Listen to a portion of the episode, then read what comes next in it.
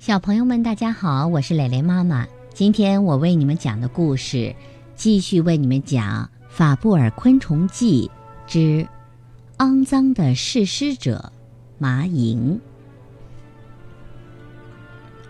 森林里突然来了一位奇怪的客人，他飞进一片花丛，见到了蜜蜂和蝴蝶，便过去打招呼。你们好，我叫小麻，是一只麻蝇。因为它看上去脏兮兮的，还散发着一股怪味儿。蜜蜂和蝴蝶只是简单的回应道：“你好，我们是小蜜和小蝶。”小麻的身体呈炭灰色，满身细毛，背部长着褐色的条纹，腹部还有银色的光点。一对复眼闪烁着血红色的光芒，看起来非常凶狠。小蜜和小蝶都对小麻十分好奇，就问起了它的来历。小麻说：“我只记得刚出生，妈妈就告诉我千万不要贪吃。”你妈妈可真奇怪，谁家的妈妈不想孩子多吃点儿啊？急性子的小蜜说：“你误会了。”小麻强调说：“因为我听妈妈的话，及时钻到土里结蛹，才活了下来。而我的兄弟姐妹们都吃的停不下来，结果全被赶来的天敌吃掉了。什么东西那么好吃啊？”小蜜问道。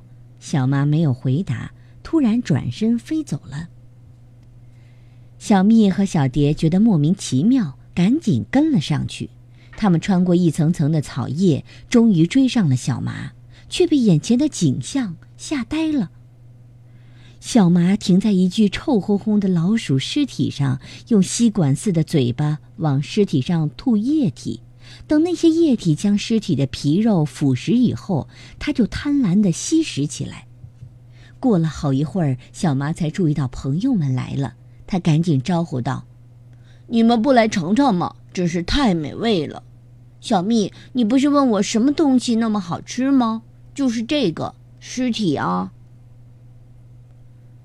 小麻，你真是的，连死尸都不放过。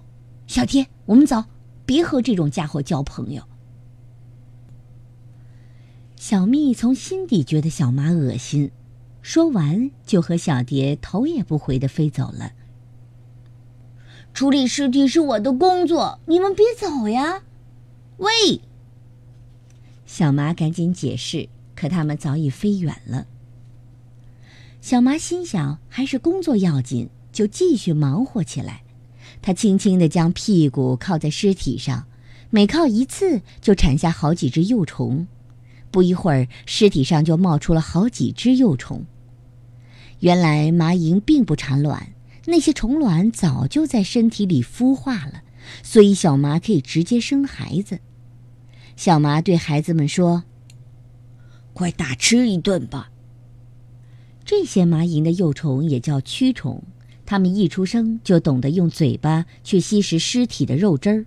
有时候，它们制作了太多肉汁，整个身体都浸在肉汁里，拼命地吸取营养。但它们总是要把尾部露出来。蛆虫的尾部平切，有一个很深的槽，槽底有两个琥珀色的气孔，可以用来呼吸。气孔边缘有十来条放射状的月牙饰纹，像个冠冕。蛆虫通过收缩或放松，使冠冕关闭或打开。当蛆虫被液体淹没时，这顶冠冕就会关闭，液体就进不到气孔里了。当蛆虫挤挤嚷嚷地把头拱进液体中时，几乎形成了一片白色的小舟。真是太恶心了，我受不了了！一只小松鼠从树叶间猛窜出来，发疯一般跑掉了。没过几天，小麻的臭名声就在附近传遍了，大家都说它肮脏贪婪，是爱吃尸体的魔鬼，因此小麻被取了个外号，叫麻烦。森林里不论是谁，一看麻烦来了，马上就躲得远远的。小麻忙碌的没有时间和大家解释。唉，松鼠他们误会我就算了，昆虫们竟然也不理解我，我是不是真的给大家添麻烦了呢？小麻一边思索，一边低飞在幽静的林间。是尸体的味道，在那棵松树上。小麻敏确地嗅到了目标，继而飞到树干上。没错，就在树洞的洞口前，趴着一只死掉的松鼠。小麻飞到尸体上，开始不停地摩擦自己的腿。小麻的脚尖处分布着味觉神经，可是它的脚上经常会沾着很多东西，既不利于飞行，又阻碍了味觉，所以它每次开始工作前都要摩拳擦掌，好好准备一番。就在这时，一只胖松鼠从树洞里冲出来，龇牙咧嘴，向小麻挥出爪子。小麻慌忙闪开，落在树干上，惊慌地看着胖松鼠。不准碰它！胖松鼠怒气冲冲地说。小麻委屈地说：“尽管你们都讨厌我，可这毕竟是我的工作和生活呀！不吃掉它，你朋友只会继续腐烂。”够了，别再说了，谁都不想惹上麻烦，这里不需要你。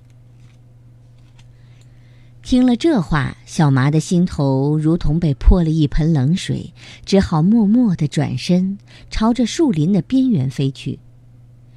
几天过去，林子里出现了好几具尸体，因为小麻没有及时处理，它们便暴晒在阳光下，腐烂的不成样子，并且散发着非常刺鼻的气味。